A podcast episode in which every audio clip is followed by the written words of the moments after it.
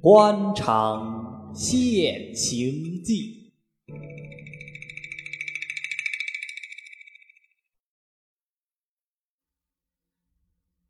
第五十回，听主使豪仆学摸金，抗官威洋奴所吃教。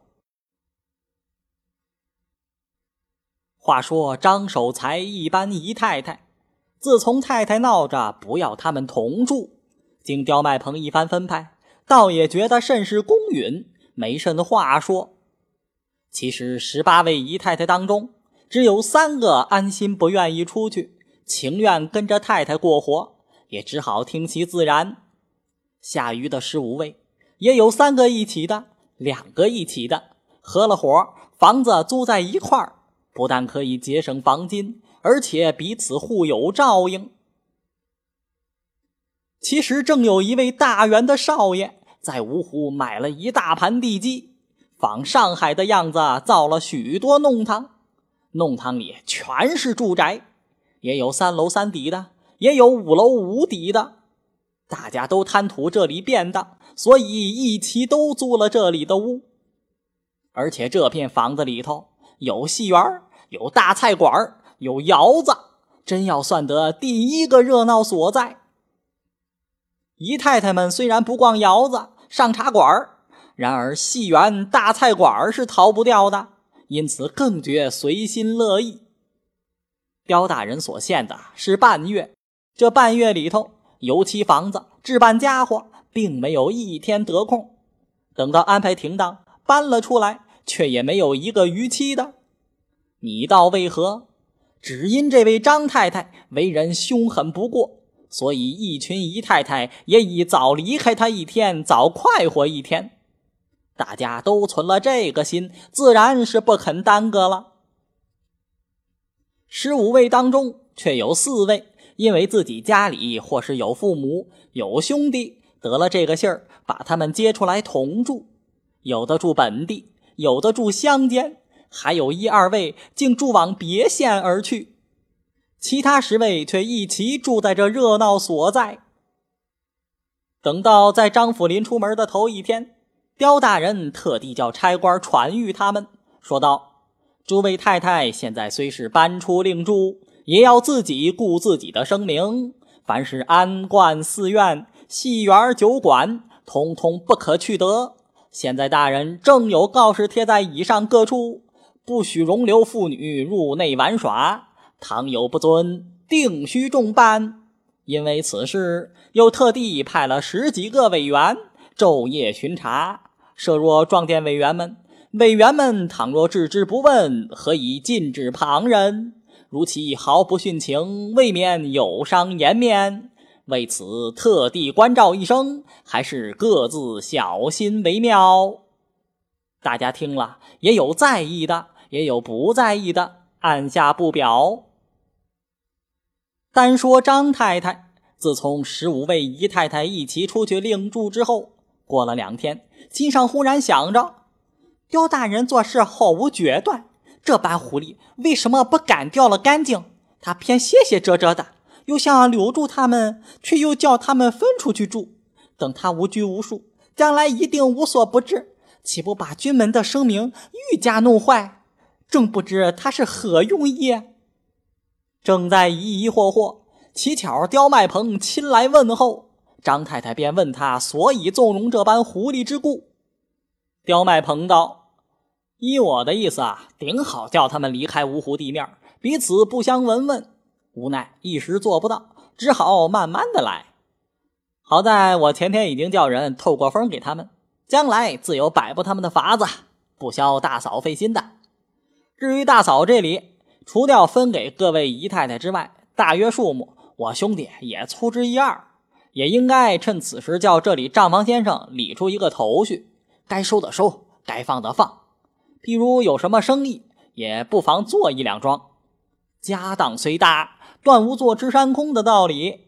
此时大哥过世之后，大嫂是女流之辈，兄弟虽然不便经手，然而知无不言。也是我们做朋友的一点道理。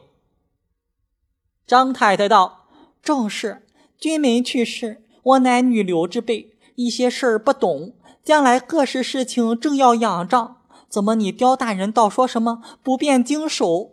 刁大人不管，叫我将来靠哪个呢？”说着便大哭将起来。刁麦鹏道：“非是兄弟不管。”但是兄弟实在有不便之故，彼此交情无论如何好，嫌疑总应得避的。况且大嫂这里原有一向用的账房，把事情交代他们也就够了。不瞒大嫂说，亲近有好两处生意，弄得好，将来都是对本的利钱。倘若大哥在日，兄弟早来和他说，叫他入股。如今想想总不便，所以几次三番，人家叫兄弟来说，兄弟总没有来说。虽说看准这买卖好做，不至于实到哪里，然而数目太大啦。大嫂虽不疑心，亦总觉得骇人听闻的。张太太道：“刁大人说哪里话嘞？你照顾我，就是照顾你去世的大哥。只要生意靠得住，你说好，我有什么不做的？钱是我的，谁还能管得住我？至于账房所管。”不过是个呆账，有些大生意他们是做不来主的。刁大人，你说的到底是什么生意？如果可以说得回来，要多少本钱，我这里有。刁麦鹏道：“生意呢，也算不得什么大生意，不过弄得好才有对本利，弄得不好也只有二三分、三四分钱。”太太道：“我一不想多要。”就有二三分、三四分，我已经快活死了。刁麦鹏见张太太与他深信不疑，便也不再推脱，言明先叫账房先生把所有的产业以及放在外头的，一律先开一篇细账。至于所说的生意，立刻写信通知前途，叫他来合股。自此以后，刁麦鹏一连来了几天。把这里账目都弄得清清楚楚，所有的房契、股票、合同、欠据，共总一个柜子，仍旧放在张太太床前。还有什么金叶子、金条、洋钱、元宝，虽没有逐渐细点，亦大约小的一个数目，亦是通通放在太太屋里。已成之产业不算，总共还有个一百二十几万现的。张太太又说。分出去住一班，狐狸，每人至少有三五万银子的金珠首饰。可怜我自己一个人所有的，也不过他们一个双份罢了。他们十五人，倒足足有五六十万。刁麦鹏听了吐舌头，借此又把张太太同一般姨太太的金珠价值一了然于心了。后来连着来说过两注买卖，张太太都答应。一注是在上海顶人家一盘私厂，出股本三十万；一桩是和人家开一个小轮船公司，也拼了六万。两桩事，张太太这边都托了刁麦鹏，请他监管。刁麦鹏说自己官身不便，于是又保举了他的兄弟刁麦坤做了私厂的总理，又保举自己的侄少爷去到轮船公司里做副党手。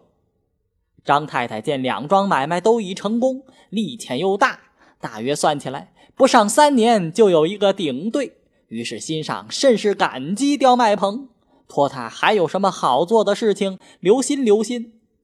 刁麦鹏满口答应，又说：“各式买卖好做的却不少，但是靠不住的，我兄弟也不来说。社货有点差错，放了出去，一时收不回来，叫我如何对得住大嫂呢？”嘴里如此说，心上却不住的转念头。话分两头，且说那十五位姨太太，有五位跟了自己家里的人出去另住，倒也偃旗息鼓，不必表他。单说那十位，一般都是年轻好玩的人，又是这么一个热闹所在，此时无拘无束，乐得任意逍遥。整日里出去玩耍，到得晚上，不是合伙喝酒，便是聚拢打牌。十个人分住了三所五楼五底的房子，每人都有三四个老妈丫鬟。此外，底下人、看门的、厨子、打杂的都是公用。初出来的时候，这十个人很要好，每月轮流做东道。轮到做东道的那一天，十个一齐聚在他家。从前张君门在日，这些姨太太、上下人等都唤作几姨、几姨，以便易于分别。这番留在家里的三位是大姨、二姨、六姨，跟着父母兄弟回家去住的五位是五姨、十姨、十三姨、十六姨、十八姨，余下十位通共搬出来同住。这天轮当八姨做东道，办的是番菜。此时只开了一盘番菜馆，食物并不齐全，在本地人吃着已经是海外奇味了。当下八姨隔夜关照，点定了十份菜，说明白晚上上火时候送在家里来吃。八姨是同十二姨、十五姨、十七姨同住的。说明白，这天下午四点钟先会齐了打麻雀，打过八圈庄吃饭。谁知头天戏园子里送到一张传单，说有上海新到名角某人某人路过此地，挽留客串三天，一过三天就要到汉口去的，劝人不可错过这机会。头一个十七姨得了信儿就嚷起来说。明天一定要看戏，看过戏回来吃大菜不吃。于是十二姨、十五姨一起凑兴，都说要看戏。八姨还不愿意，说：“凑巧我今天做主人，你们在家里也好帮着我料理料理。要看戏，明天我做东请你们，今天不放你们去。”无奈三个人直定不肯。八姨又吓唬他们道。刁道台出了告示，不准女人看戏。前天还特地叫人来关照，不要被他拿了去。依我还是不去的好。十二姨鼻子里哼了一声，道：“不信他连这点交情都不顾了，那还成个人吗？”八姨见说他们不听，便也无可如何，只得让他们自去。这里客人陆续来到，都是八姨一个人接待。内中又有十四姨，一说是因为看戏，随后就来。当下一算，只有宾主六人，打两场牌还少两位，便由八姨做主，把十二姨、十五姨一家一个大丫头叫了来，替主人代打。本地戏园散戏本来是极早的，这里一帮人打牌打昏了，忘记派人去接。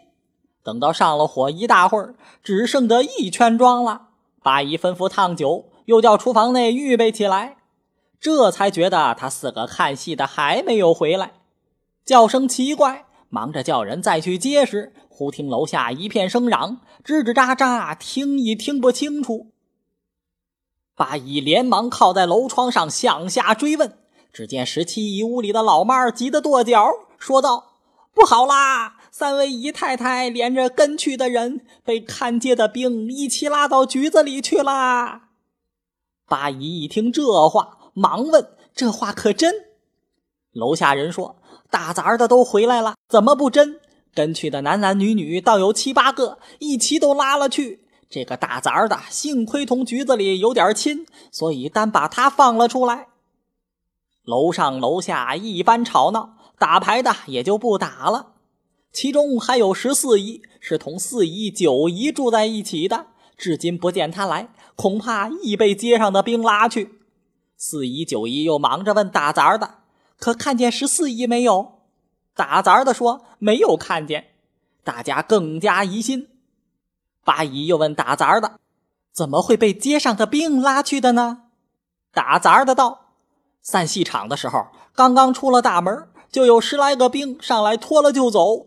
一拖拖到警察局里的老爷出来说：“本道大人有过告示，不准女人出来看戏。你们这些人好不守妇道，等到明天一早送到县里去办。”八姨道：“你们没有嘴，为什么不说是这里的呢？”打杂的道：“跟去的王二爷在街上就同他们说，这是张君门的姨太太，他们不理。到了局里，见了委员老爷，又说：“委员老爷亦不理，说无论什么人违了大人的告示，我们都要拿办的。有什么话，你们明天到城里去说吧。”王二爷还要说时，已经被他们带了下来。三位姨太太是另外一间屋子，派人看守，其余的都锁着，预备明天借到城里去。大众听了，面面相觑，正想不出一个法子。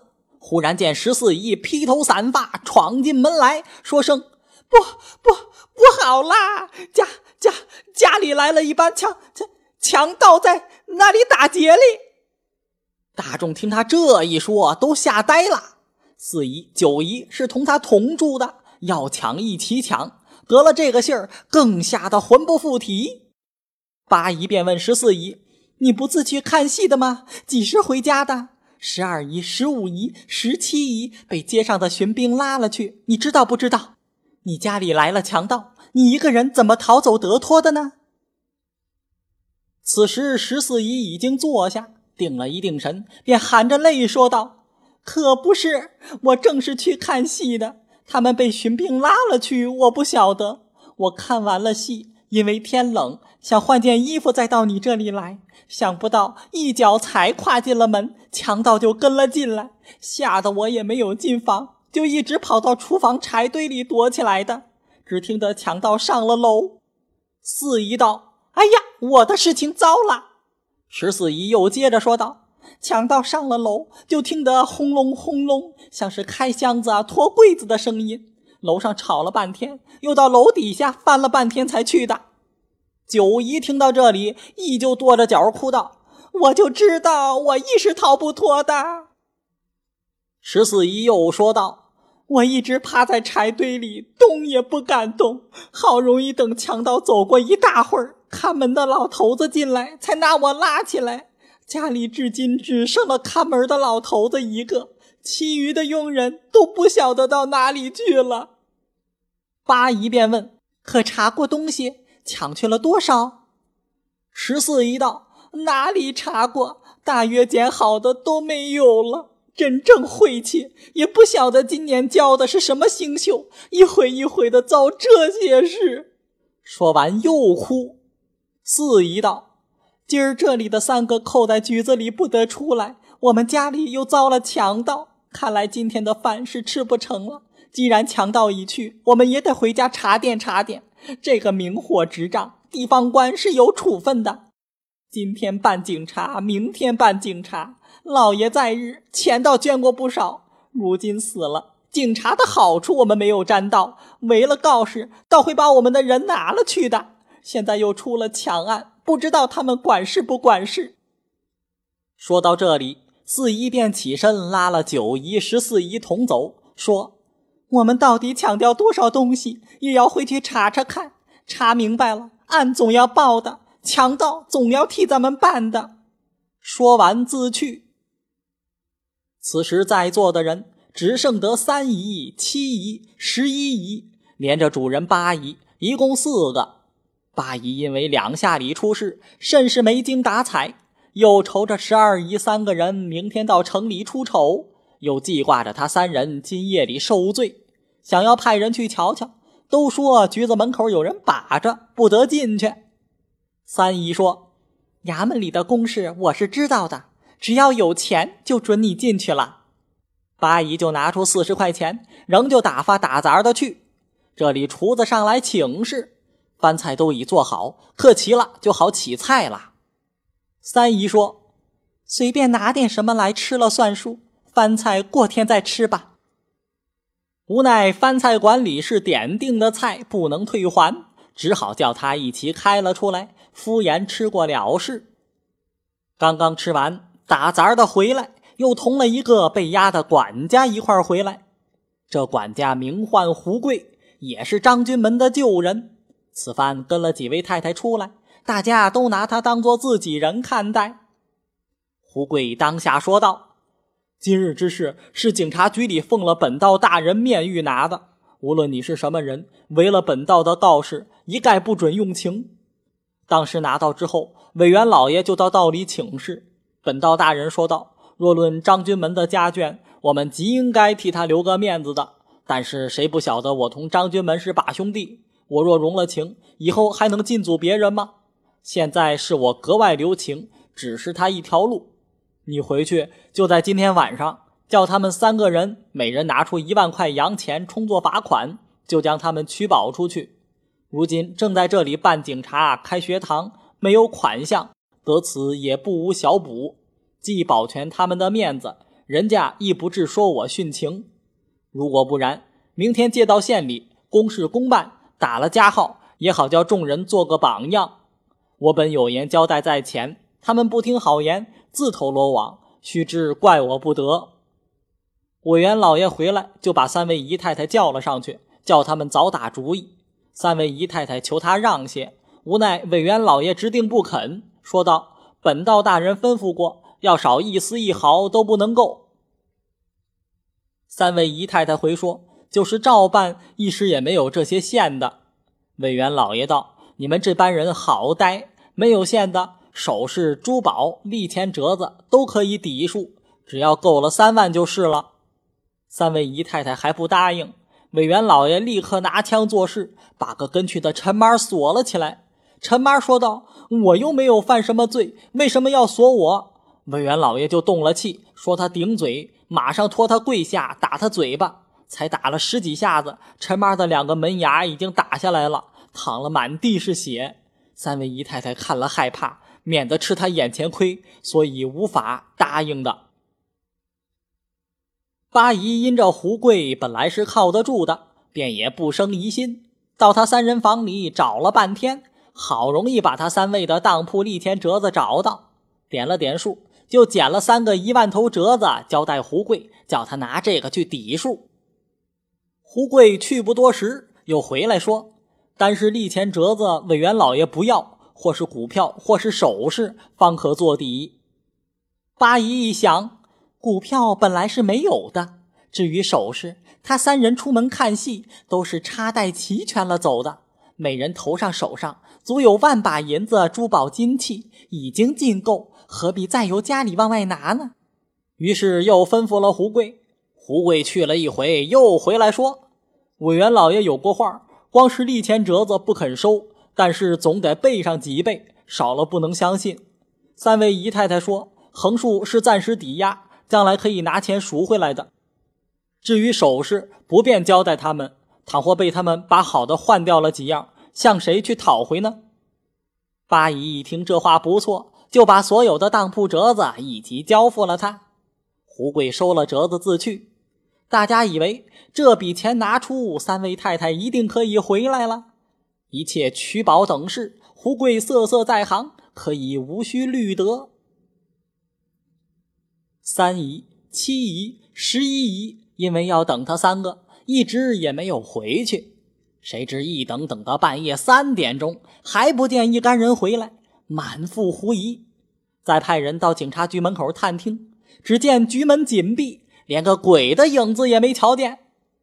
去的人回来说了，大众更觉惊疑不定，只得自宽自慰说：“今天来不及了，大约明天一早一定总放出来的。”于是三姨、七姨、十一姨要回去，八姨害怕，要留他们两位来作伴他三人也不便一起全走。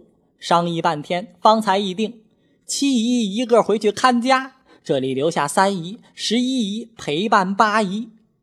七姨去后，这里又派人去看了四姨、九姨、十四姨一趟，晓得被强盗抢去的东西很不少，已经开好尸单，专等明天报官。大家听了，叹息一回，各自关门安寝。八姨只同三姨、十一姨闲谈了半天，也没有合眼。看看天色快亮，方才朦胧睡去。忽听得有人在楼下院里高声叫喊，说：“快请三姨、十一姨回去！今夜家里被贼挖了壁洞，东西偷去无数若干。七姨东西赛如都偷完了，七姨在家里急得要上吊。”三姨、十一姨一听这话，一咕噜爬起，坐地床沿上，却是吓得瑟瑟的抖。两只脚就像踏在棉花里的一般，想要往床下走一走路，亦不能了。又过了半天，方才有点气力。三姨叹口气说道：“老天爷不长眼睛，为什么只管同我们几个人做对头？”八姨到此深自后悔，昨夜不该留他二人作伴此时无话可说，只得推他俩回去，开好尸单，赶紧报案。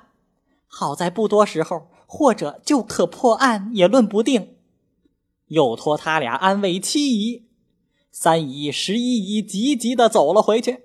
幸喜前弄后弄，是没有许多路的。八姨此时亦因昨夜的事挂在心上，也就起来不睡了。一面仍叫打杂的去到警察局打听十二姨、十五姨、十七姨的消息，又说。胡贵昨天已把款子缴了进去，怎么还不放出来呢？打杂的去了一会子，急得满头是汗，跑回来说：“局子里人说，昨儿这里并没有派人拿什么钱去，现在时候为着还早，所以还没有拿人送到城里去。”八姨听了这一急，非同小可，忙道：“昨儿胡贵不是说道台大人要罚他们的钱吗？”打杂的道。小的到局子里，就把这话托小的亲戚上去回了二爷，二爷又回了老爷，老爷还把小的叫上去，说这个话虽是有的，道台要罚他们的钱，一个人也不过罚他们几千，并没有这许多，你们不要被人家骗了去。你不来我这里，我亦要派人到你们公馆里进问一声，如果是照罚的，我就缓点把人借成。倘若是不肯罚钱，早给我一个回信，我把人早借进城，也早谢我的干系。快去快来！委员老爷的话如此，小的所以回来的。八姨听了，真正急得失魂落魄，丝毫不得主意，忙问：“你碰见了胡贵没有？”打杂的道：“小的没碰见他，若是碰见了，早把他拉了来了。”八姨正在寻思，忽听人报。警察局来了一个师爷，一个二爷，一问正是为讨回信儿来的。八姨踌躇了一回，只好自己出面去回他。见面之后，那师爷便说：“壁东是奉公差遣，并不是一定同这里为难。就是道台大人要这边捐几个钱，也是充作善举的。现在壁东特地叫我过来商量一个办法。”至于说是昨天晚上由尊府上管家送来几颗当铺折子，我们局里却没有收到，难保是府上受人之骗，须怪我们不得。况且几个利钱折子又不是股票，就是再多些也抵不了数。现在逃走的这管家叫什么名字？请这边开出来，我也好替你们上紧的查。至于现在每人罚他几千银子，并不为多。应该怎样？还是早点料理为是。此时八姨一心只在胡贵身上，嘴里不住地说：“所有的折子是我亲手交给他的，如今被他拿了逃走了，叫我怎么对得住人呢？”警察局师爷道：“好在都是你们自己的当铺，派人去注了尸，再补一份，不就完了吗？”一句话把八姨提醒。一想，只好如此，方把心上一块石头放下，重新商量罚款之事。警察局师爷一口咬定二万银子，一切费用在内，马上可把人保释。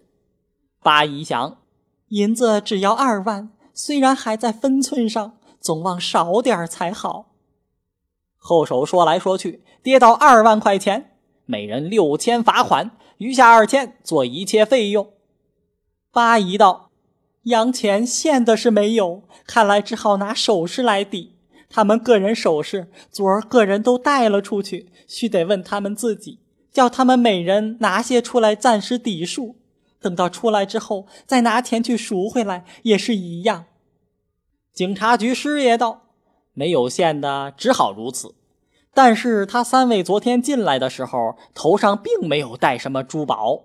壁东已亲口问过。”都说出门的时候首饰原本有的，后来被拿，在半路上就卸了下来，叫人拿了回来了，所以壁东才叫我们到这里来的。八姨听了又是一惊，忙说：“没有这回事。昨儿我们底下人回来还说，所有的首饰他们三个都还带得好好的呢。他们三个不肯拿首饰抵给你们，所以才叫他来问我要折子。一定是他们藏了起来，哄你们的。警察局师爷道：“我看未必，难保亦是贵管家做的鬼。姑且等我们回去问了他们再讲。”说完，立刻带了二爷子去。此时八姨心上忐忑不定，一回又恨刁大人不顾交情。一回又骂胡贵混账，不多一刻，局里师爷又回来说：“问过三位，所有首饰早交给胡贵拿回来了。现在他们三人身上除了衣服之外一无所有，所以叫咱仍旧到这里来取。”他三位还说自己首饰倘若果真都被胡贵卷了逃走，无可如何，总求你八太太替他凑一凑。今天把他们救了出来，少不得总要还你的。八姨一听，愣了半天，一声不响。师爷又催了两遍，想想没法，只得开了三位的拜匣，凑来凑去，约么只有一半，一时逼在那里，说不得，只得自己硬做好人，把自己值钱东西凑了十几件，拿出来交代与师爷过目。师爷还说不值二万，八姨气急了，一件件拆算给他听。一总要值到二万四千嘞，师爷道：“你化缘也不错，但是一样，你倘是一件件置办起来，照现在市价和从前市价，只怕拿着二万四千还买不来。若是如今要拿它变钱，可是就不值钱了。至少再添这样一半来，我回去是好交代。”于是把个八姨急得没法正说着。乞巧昨儿饭菜馆里一个戏仔来收账，因八姨是他老主顾，彼此熟了。他听此说话，便带出主意道：“这一定是师爷想好处。”一句话提醒了八姨，说道：“不错，商量送他多少？”戏仔道：“这位师爷常常到我们大菜馆里来替人家了事，多多少少都要。等我来替你问他。”果然，那戏仔到了师爷面前，估计了一回，讲明白，另送二百块钱，方才拿了首饰走的。八姨不放心，又叫了个贴身老妈一同跟了去，顺便去接他们三人回来。果然，去不多时，十二姨、十五姨、十七姨就一同回来了。相见之下，自不免各有一番说话，彼此提到胡贵。十二姨说。我们还没有走到局子门口，在半路上，他走上来说：“姨太太带了这些珠宝进去是不便的，请姨太太悄悄地探了下来，我替你拿着。”我们一想不错，一头走，一头探东西给他。说也奇怪，跟去的一帮人，只有他没有被捉，在旁边跟着，竟像没事人一样。后来到局子里，还见他进来过一次。那时候我们心上吓一吓死了，哪有功夫理会到这些？谁知竟不是个好人。八姨道：“这也奇了，你们三个人在路上探首饰东西又不在少数，难道那些巡兵竟其一管不管，随你们做手脚吗？”十五一道：“真的，说也奇怪，我们把首饰除了下来，他还说手里不好拿，又问我们要了两块手帕子包着走的。”拉我们的巡兵眼望着他，竟其一想不想。说穿了，这件事儿实在诧异的很。难道他们竟其串通一气来做我们的？八姨于是又把打杂的叫上来问，问他昨天开到局子里去，在哪里碰见胡贵的？打杂的说，小的才走到局子门口，胡二爷已从里面出来。据他自己说，是委员老爷特地放他回来传话的，就同了小的一块回来，别的小的不知道。大家听说，正猜不出所以然。却好昨夜被强盗打劫的四姨、九姨、十四姨，被贼偷的三姨、七姨、十一姨，亦因为挂记这边一起过来问候。大家见面，一把鼻涕一把眼泪，个人诉说个人苦处。八姨问他们报官没有，三姨叹口气道：“提起报官来，更惹了一肚皮的气。警察局里的委员也来勘察过了，尸单也拿了去了，不过那委员的口音总说是家贼，我就同他说：“现在墙上有挖好的壁洞，明明是外头来的。”那委员便说：“是里应外合，没有家贼，断乎偷不了这许多去。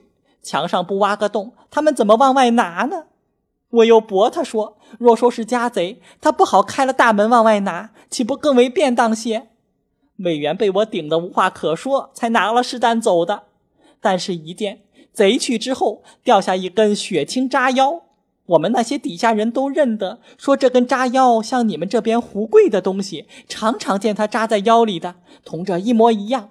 我就赶紧朝他们摆手，叫他们快别想了。照这样子，警察局里还推三阻四，说我们是家贼。再有这个凭据，越发要叫他有的说了。三姨一番话，众人还不理论，独有八姨这边四位是昨夜受过他骗的，晓得他不是好东西，便道：“这事的确是他做的，也保不定。”三姨忙问所以，八姨又把昨晚的事说了，于是大家便也一口咬定是他。接着又问四姨等强盗打劫之事，四姨道：“你们的话竟其一丝一毫也不错。”依我看来，不但是自己人作弄自己，而且还是官串通了叫他们来的呢。众人听了更为诧异。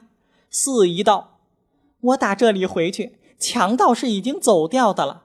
查查我们那些二爷，别人都不少，单单是了王福他爷儿俩。”三姨道：“王福是谁？”四姨道：“就是有两撇胡子的南京人，常常到道里去的。”从前在老公馆里的时候，每逢刁道他来了，总是他抢着装烟。刁道台着实说他好，还同他说：“现在你们军门过世了，只要你们在这里好好当差，将来我总要提拔你们的。”后来我们出来了，就派了他到我们那边照应。只可惜他儿子小三子不学好，时常在外头同着一班光棍来往。我昨天回去，不见了他爷儿俩。我还说，莫不是被强盗打死了吧？你们快去找找呢。倒是看门老头子明白，上来同我说：“今儿这个岔子出的蹊跷。”我问他怎么蹊跷，他说：“小三子一向是一天到晚，一夜到天亮，从不回家的。独独昨天吃了饭就没有出门。起先他还在他爷的床上躺着的，后来等到打过四点钟，十四姨瞧戏去了，四姨、九姨到八姨那边去了。”他这里忽而躺下，忽而又站起来到门外望望，好像等什么人似的。后来一转眼就不见了。等到出了事儿，一直就没有瞧见他爷儿两个影子。我听这话蹊跷，今儿早上我就叫人到门房里看看他俩的铺盖行李。看门的老头子就说：“四姨用不着看，我早已看过了。床上只有一条破棉絮，别的东西早运了走了。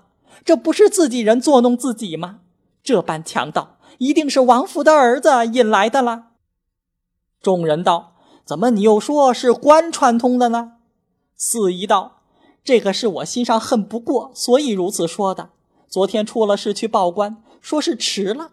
今儿一早出城来勘探，官倒来的不少，什么县里、保甲局、警察局，老爷共有好几位。看了半天，一点说不出道理来，倒把我们的人叫上去盘问了半天。”顶可笑的是，县里州官还问我们的人来的这伙强盗当中，你们可有素来认得的人在内没有？这句话问得大家都笑起来了。我此刻也不管他什么老爷不老爷，我隔板壁就说：强盗来了，一个个手里扬枪，我们逃命还来不及，哪里有功夫拿他们的脸一个个去认呢？一句话被我说的县官一笑了，连忙分辨，说是无论有熟人没有熟人。城乡里出了抢案，我总得要办的。不过你们要晓得，这强盗当中有了你们认得的人，你们的心上也可以明白这一回事，用不着怪我地方官了。你们众位听听看，这位老爷的话蹊跷不蹊跷？众人听了，也有说这话说的奇怪的，也有骂官糊涂的。在座的人只有八姨见事顶明白，听了他话，估量了一回，便说。据我看来，简直昨天的事都是他们串通了做的。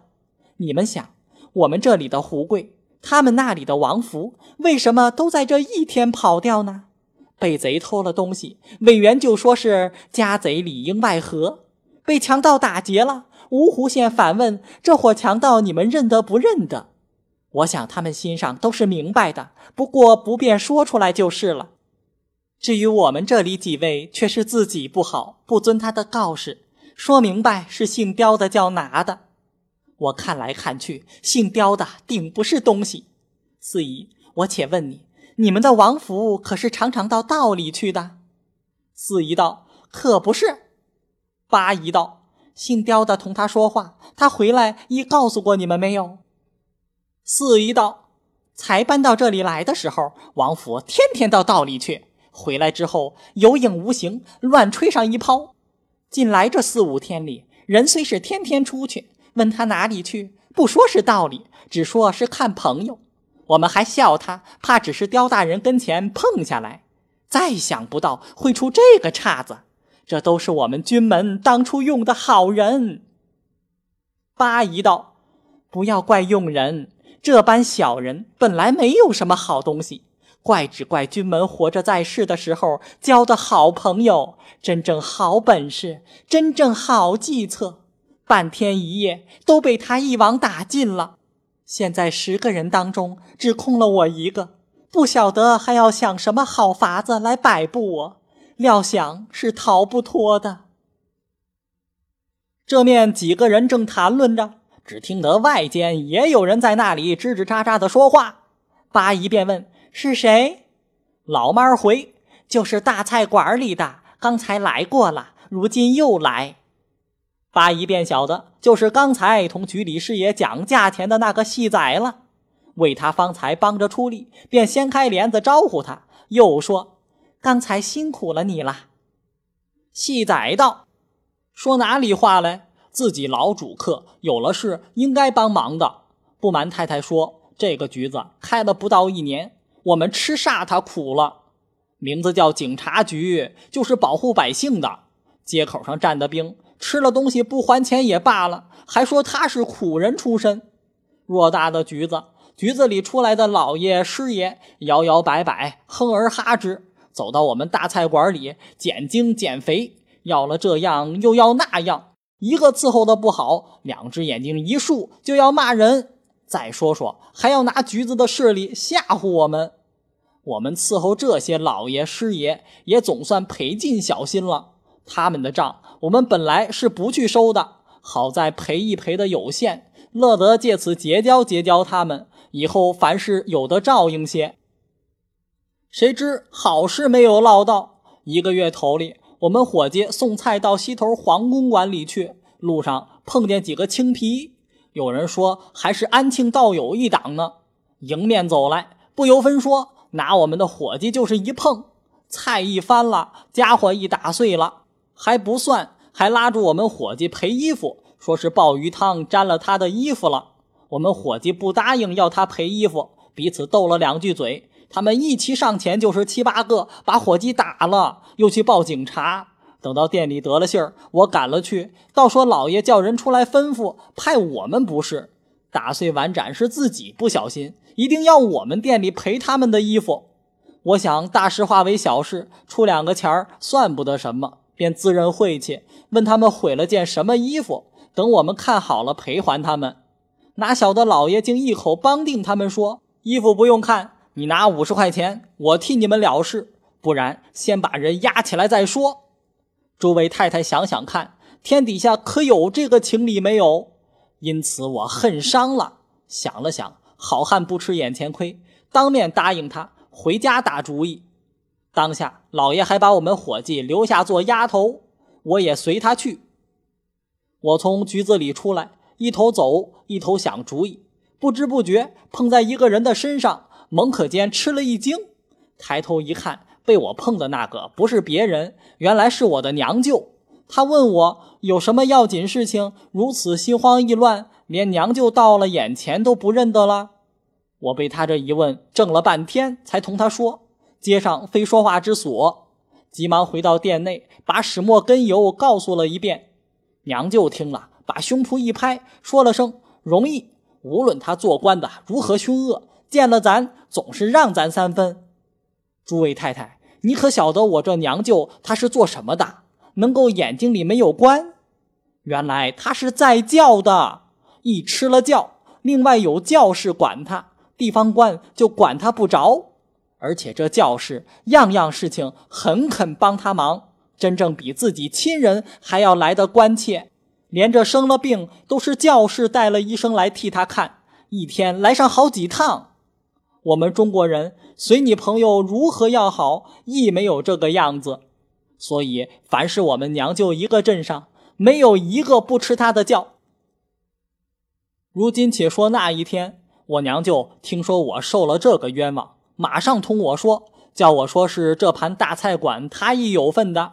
如今店里的伙计被他们局子里抓去了，今天没有人做菜，没人做菜，生意就做不成。